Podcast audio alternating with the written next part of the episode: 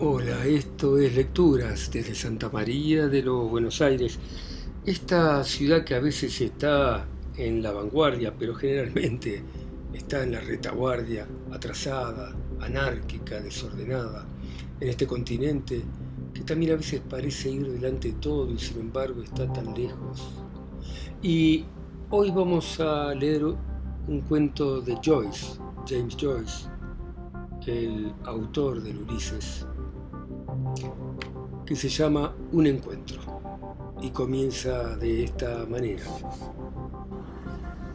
Fue Joe Dillon quien nos enseñó el lejano oeste. Tenía una pequeña colección de números atrasados de Black, de Union Jack y de Halfpenny Marvel. Por las tardes, después de la escuela, nos íbamos al patio trasero de su casa y jugábamos a los indios. Él y su hermano menor, Leo, el gordo, que era ocioso, defendían los saltillos del establo mientras nosotros tratábamos de tomarlo por asalto. O librábamos una batalla campal sobre el pasto. Pero no importaba lo bien que llegáramos a pelear, nunca ganábamos ni el lugar de la batalla y todo acababa como siempre, con Joe Dillon celebrando su victoria con una danza de guerra india. Todas las mañanas sus padres iban a la misa de ocho en la iglesia que queda en Gardiner Street y la apacible aura de Mrs. Dillon dominaba el recibidor de la casa. Pero él jugaba a ser un salvaje comparado con nosotros que éramos más tímidos y más pequeños. Parecía verdaderamente un indio cuando salía corriendo por el patio, una funda de tetera en la cabeza y golpeaba con el puño una lata gritando ¡Yaca, yaca, yaca, yaca! Nadie quiso creer cuando dijeron que tenía vocación para ser sacerdote. Sin embargo, era verdad. El espíritu del desafuero pasó entre nosotros y bajo su influjo se echaron a un lado todas las diferencias de constitución física y de cultura. Descaradamente nos agrupamos, unos en broma, otros con miedo, y en el grupo de estos últimos, los indios de mala gana, que tenían miedo de parecer alfeñiques, estaba yo. Las aventuras que contaban las novelas del oeste de por sí eran remotas, pero por lo menos nos abrían una puerta de escape. A mí me gustaban mucho más los cuentos de detectives americanos, donde de vez en cuando pasaban muchachas salvajes, bellas y toscas.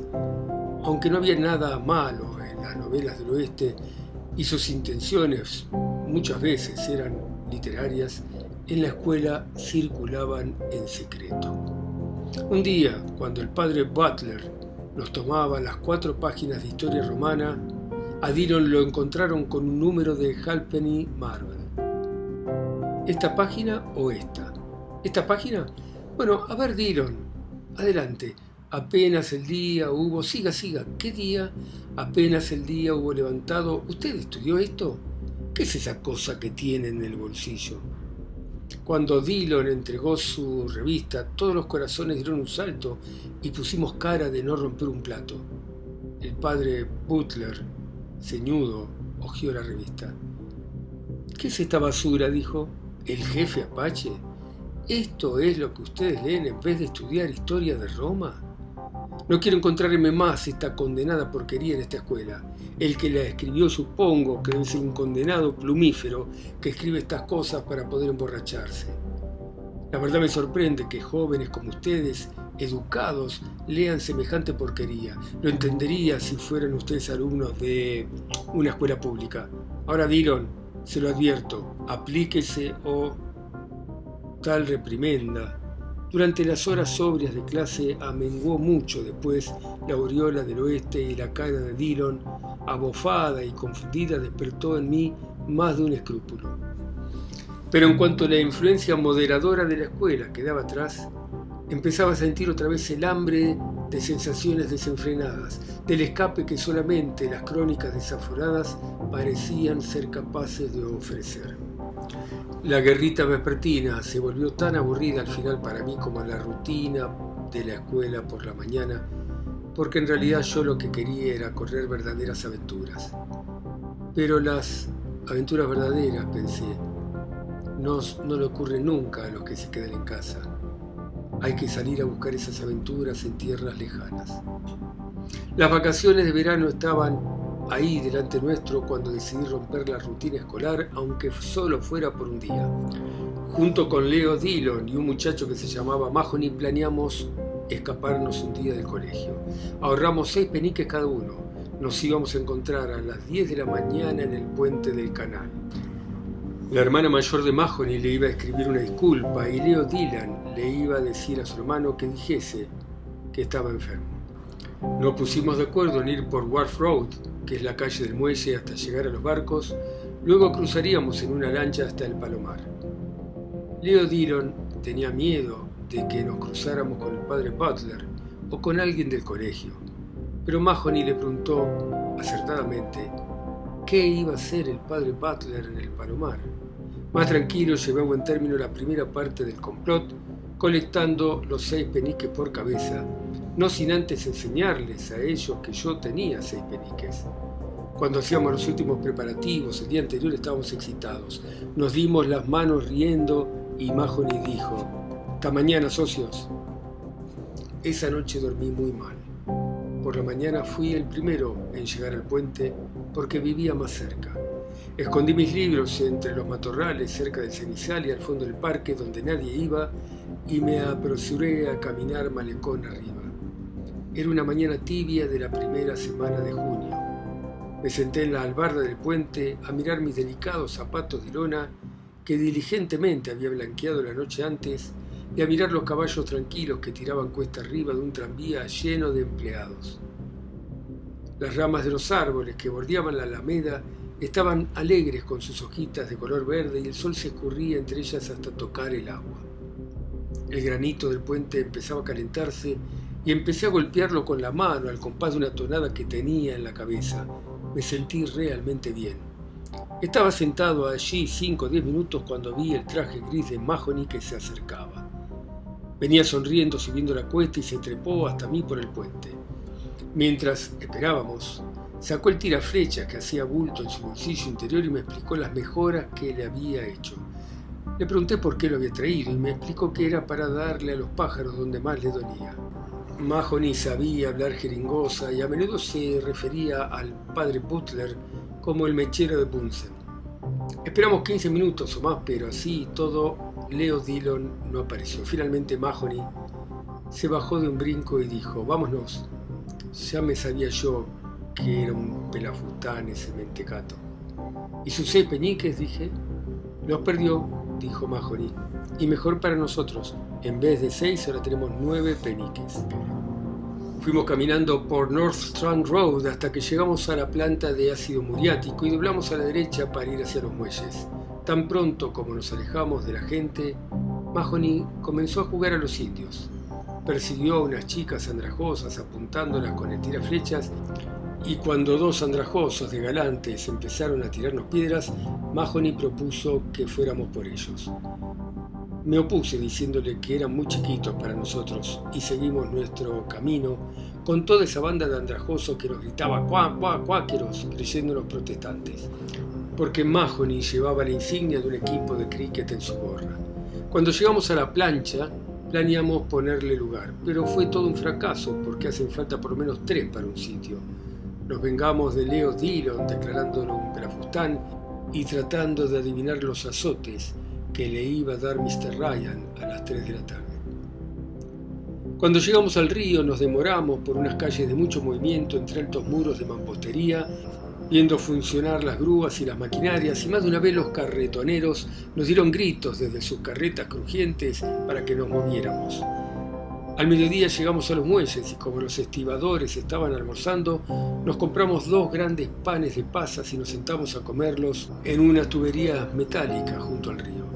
Nos dimos el gusto de contemplar el tráfico del puerto, las barcazas anunciadas desde lejos por sus columnas de humo, la flota pesquera grisácea al otro lado del Rinsen, los enormes veleros blancos que descargaban en el muelle de la orilla opuesta.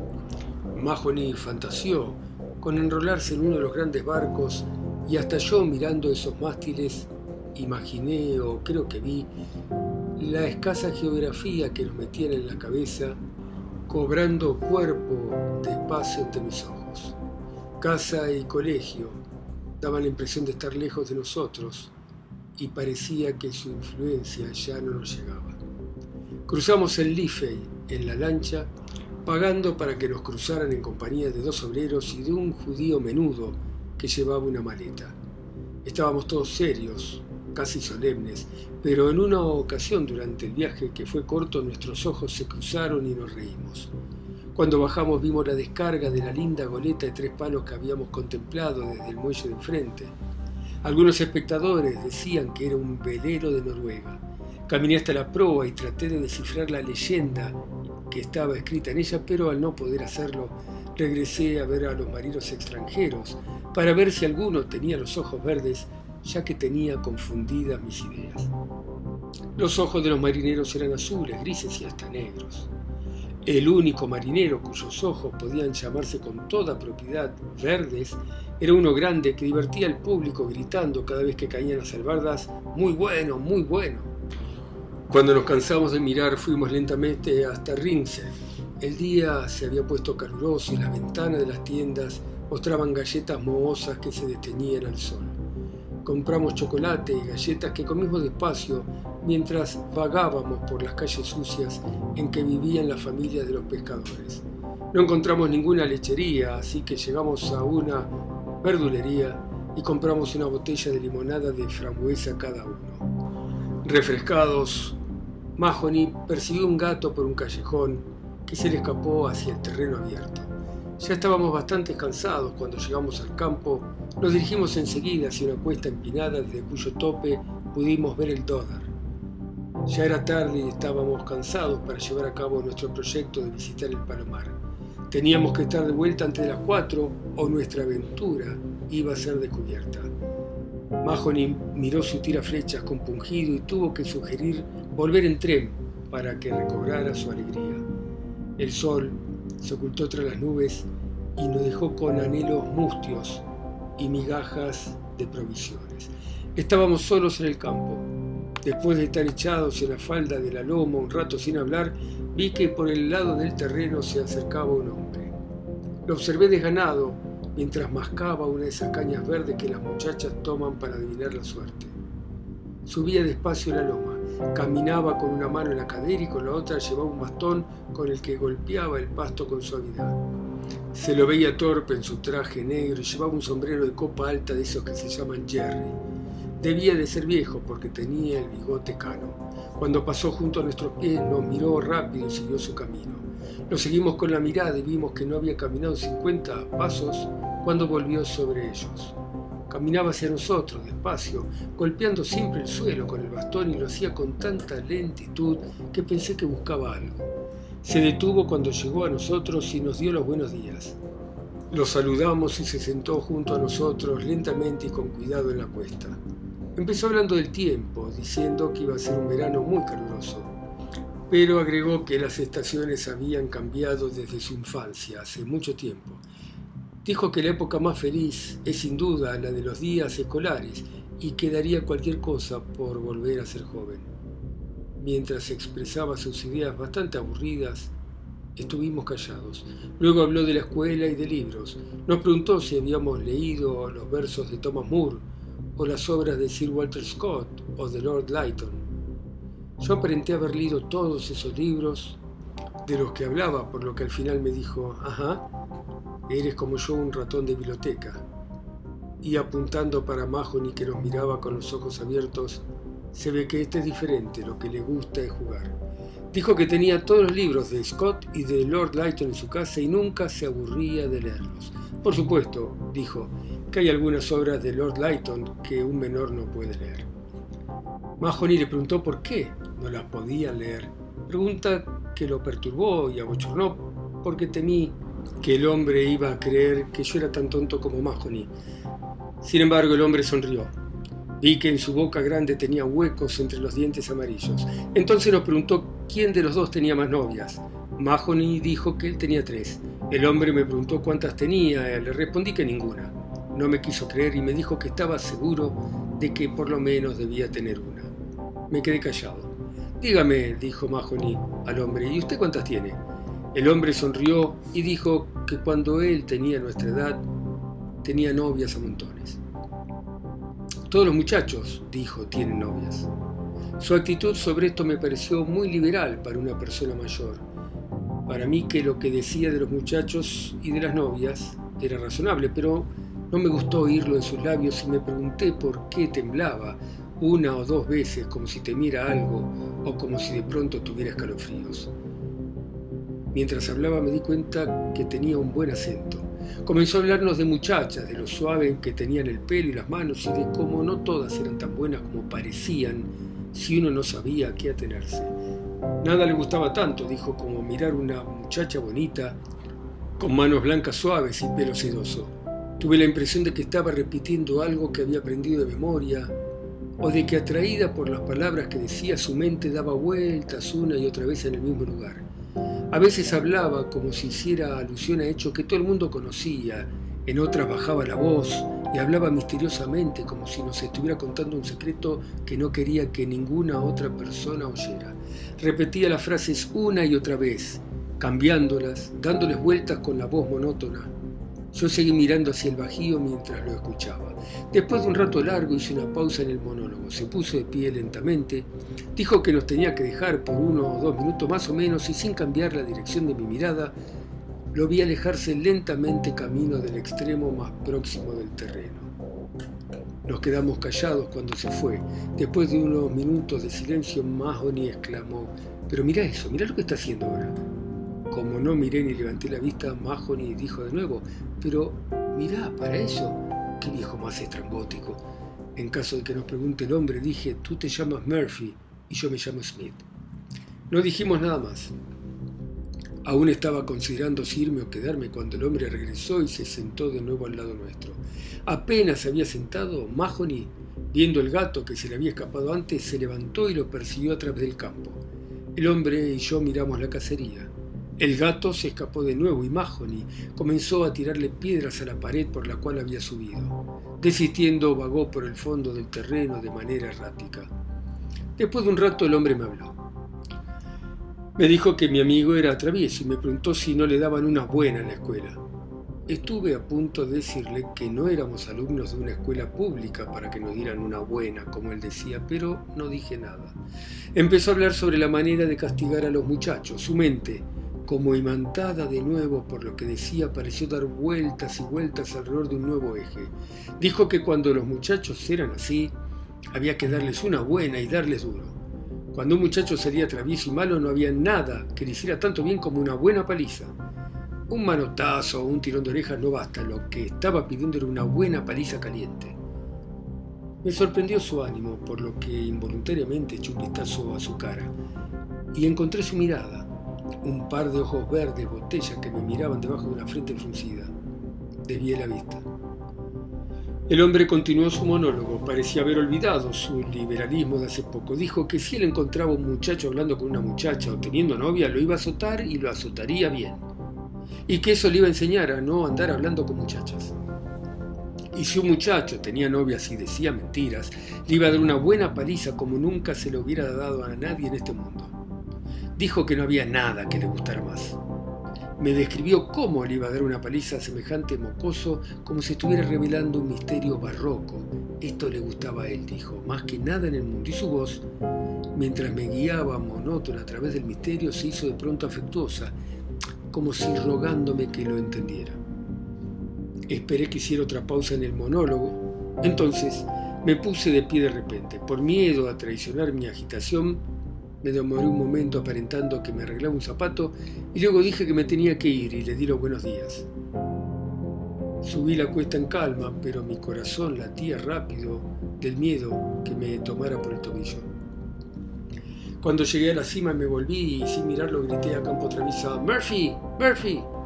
Había un forzado dejo de bravucón en mi voz y me dio vergüenza, treta tan burda. Grité de nuevo antes de que Mahoney me viera y respondiera con otro grito.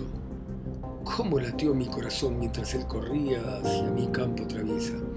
Y corría como si viniera en mi ayuda. y me sentí un penitente arrepentido, porque dentro de mí había sentido por él siempre un poco de desprecio. Bueno, muy bien. Espero que les haya gustado, ustedes que me escuchan en sus países, ciudades, continentes, a mí que estoy acá solo, en Santa María de los Buenos Aires.